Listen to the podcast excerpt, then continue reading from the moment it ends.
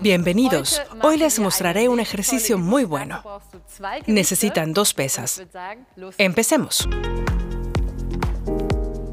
Yo usaré dos botellas de agua. Agarre las pesas y lleve los brazos hacia adelante y luego elévelos a lo largo del cuerpo tan alto como pueda y vuelva a bajar.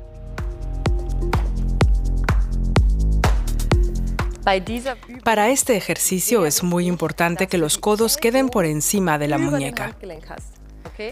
Levantamos los codos con tanta fuerza como podamos y los mantenemos siempre arriba.